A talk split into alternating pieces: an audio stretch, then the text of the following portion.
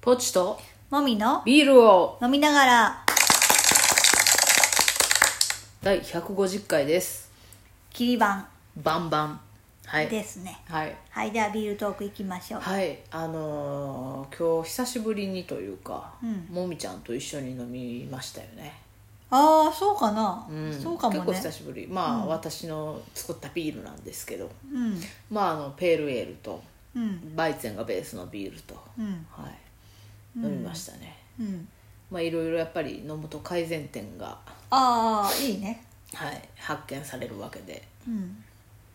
ちょっといろいろねあまた改良しようかなって、はい、いろいろね思うところがあるわけですはああいいじゃないですか、いまた頑張ってね、頑張って仕込んでいきたいと思いますはい、はいお父、さん渋いねなん か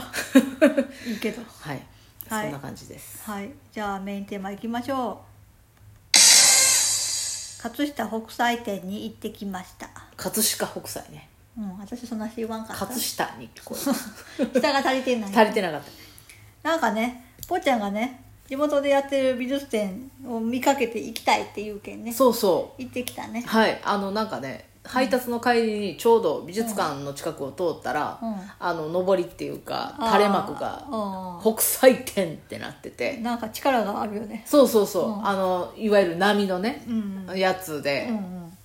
垂れ幕がうんうん、あってて、うんはい、あちょっとこれは気になるなと思って、うんどうどうでした行って行ってやっぱりちょっとこう力を感じますよねなんかうんパワーをもらうというか、うんあの意外だったのが、うんサイズがちっちゃいんだなっていうことあなんか本として売られてたりとかはいすはるい作品が多かったっぽいよね、なんか私浮世絵っ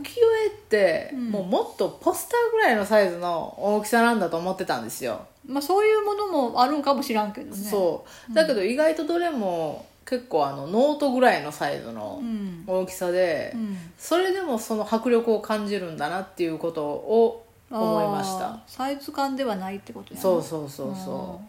あのサイズであの緻密さというか、うんあの迫力というかうんうんであれ版画だからねそうなの浮世絵ってすごいよ日ね本版画だからなんかそねう晩年はなんか肉筆画を描いてたって書いてあったあそうそうそうそうけそれども見たけどうん版画であれってすごいよねすごいよねだからまああその彫る人そう半下作る人ねとかそのする人うんうんうんの技術もすごいようねん、そうそう。下絵はね、まあわかるけど、うんあれを、 ほんと、彫り師、彫り師っていうのが正しいのかどうか知らんけど、彫る人ね彫る人とする人、うんすごいよね。すごいよねあのずれないようだから職に。人さんに支えられてるよねすごいよね。その分業だったっていうのがまたすごいすし、ごいねそれをこう、色、何枚も同じようなのが作れるっていうのもすごかったよね。そうやなうん。その印刷じゃない状態で、ううんん。あれすごいよそうね。やね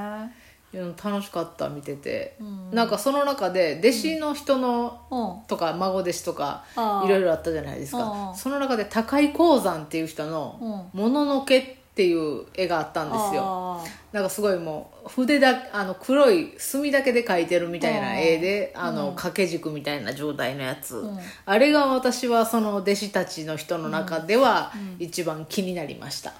でもさ北斎の影響ってどこら辺にあるんやろって思うとは思うけどどまあまあそれは北斎とはまた彼違う別の、まあねその人のオリジナリティまあねなん北斎の中中でどれとかはない、北斎の中ではやっぱりあの神奈川裏うん神奈川沖浪裏うん、とあの赤い富士やっぱ有名なやつがやっ ぱりベタですがまあねあとあの桶を作ってる人うんのああ桶の中か面白ったらね富士山が見えるやつあーあれも有名ですけどねそうねはいなんか構図が面白いうーんかなあやっぱりあれが、ぱりまあ、力が刷り込まれてるっていうのもあるあし、るうかんやっぱり見た時に「北斎!」って思う しニハですねそうそうそうそううん分かりやすいのから入っていくのもいいんじゃないですか、まあその絵に力があるからこそそれが有名なんだろうからね、うんうんまあそれはまあ正解ではあるんじゃない、ううんんうんまあまあ私うんあの波の絵とか、うんうん好きですねう、んうんなんかまああの人さすごいもう時代がそんなにさ古い人じゃないやん2こ0う何十年前そうそうそうそぐらいのう人近いよね思ってたより近かでそうっ意た外と近い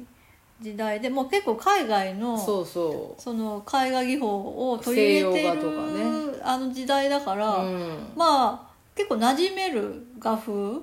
ちょうどこのなんていうかこう、うんククロスしてるっていうそかうだねねうんうんところですよねそうですごいさ多分感覚的には今の私たちが思う画壇の画家っていうよりは、うんうんうん街のポスターとかはいは描いいてる人っていうイメージなんかなと思うよ、うんうんうんなんかそういううものも描いてたって書いてたうんし、なんかだからイラストレーターとか、うん漫画家さんとか、うんそういうのに近いんかなってうん、なんかテアンデイベランメイみたいな人っぽいよねう、うんだからすごいこう気軽に見れる、うん力を抜いてうん、見れる感じもあるし、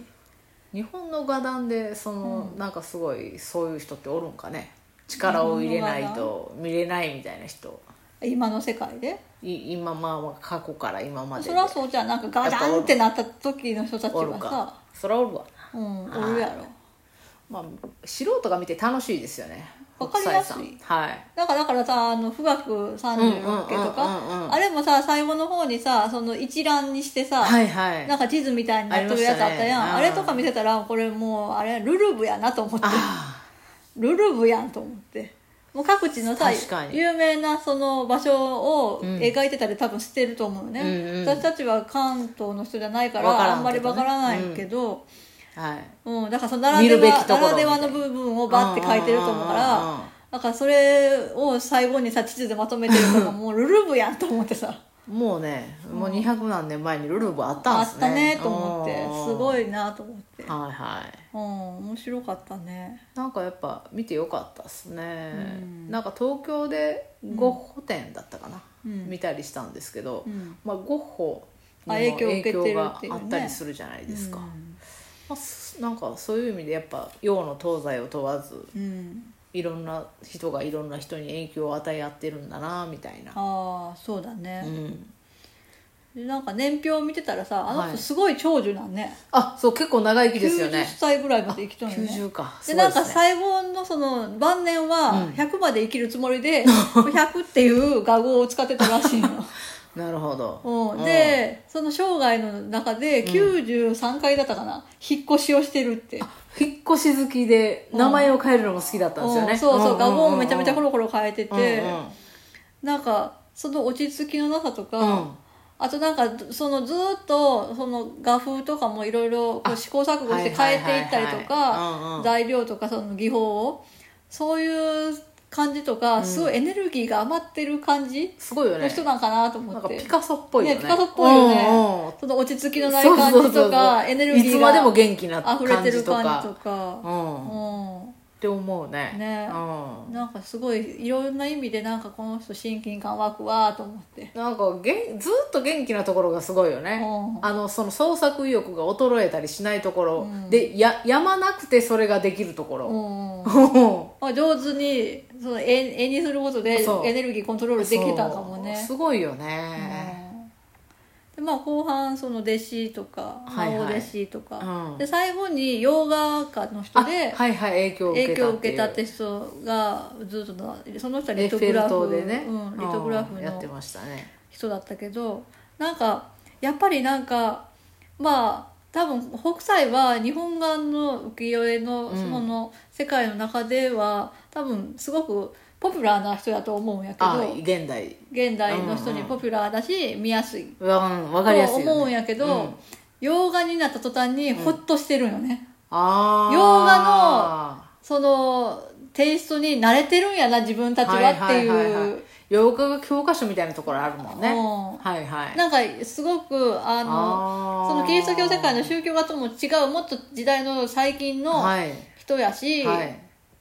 なんかその色使いとか、はいはいタッチとかそ写実的での雰囲気そのデフォルメの仕方はいとかも自分たちが見てるイラストとか、はいはい写真ちとかょっとおしゃれ確かなアートの作品みたいはいはなのになんかすごいなんか近いものがあって、あなんかすごいホッとしたなと思ってにあエネルギー量もちょっとちょうどいいい良かったかもねその人のあ確かに絵から発せられてる確かに北斎ほどのそうガーンとくる感はなそかうったよそうねで色がすごい抑えた色セピア的なうん色だけを使ってずつはいはい作品を作ってて、貴重でねね、そうはいなるいう、なんかその違いとかも面白かったねほど確かにそれ言われてみれば、そうなんかホッとした、はい、私は影響を受けたのが、うん私的にはそのエッフェル塔深く、うんとエッフェル塔うんうんっていうのだけなんかなとは思ったんですよああ構図とかモチーはフあんまりわからなかったそうそうそうそうそうだからそれ以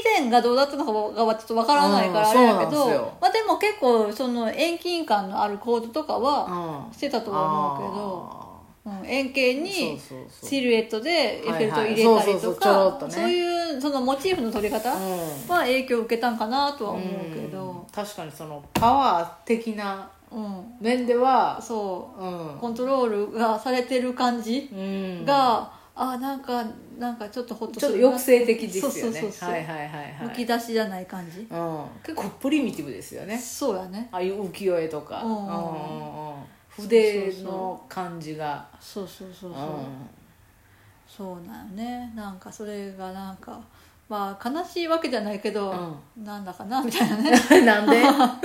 洋画に鳴らされてる私みたいなああそういうことですか、うんはいはいはいなんかルーツにより親近感を感じたいみたいな変なね、ああそういうは変ななんあかはあはあはあうんなるほどまあでも実際はそうじゃないまあ別にな混ざってるものだからねそうそうそうそうどっちがどっちってわけじゃないみんなミけどッねクスですよ何らかの、まあね、はい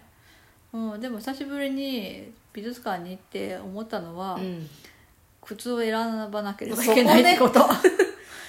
ヒールの靴を履いていってはいけなはい、いはい、はいはい、そこねカツカツコツコツうるさかったし B さんの方が良かったねもうスニーカーやな、うんスニーカー一択ですねそうですね皆さんも美術館にはスニーカーで行きましょうバイバイ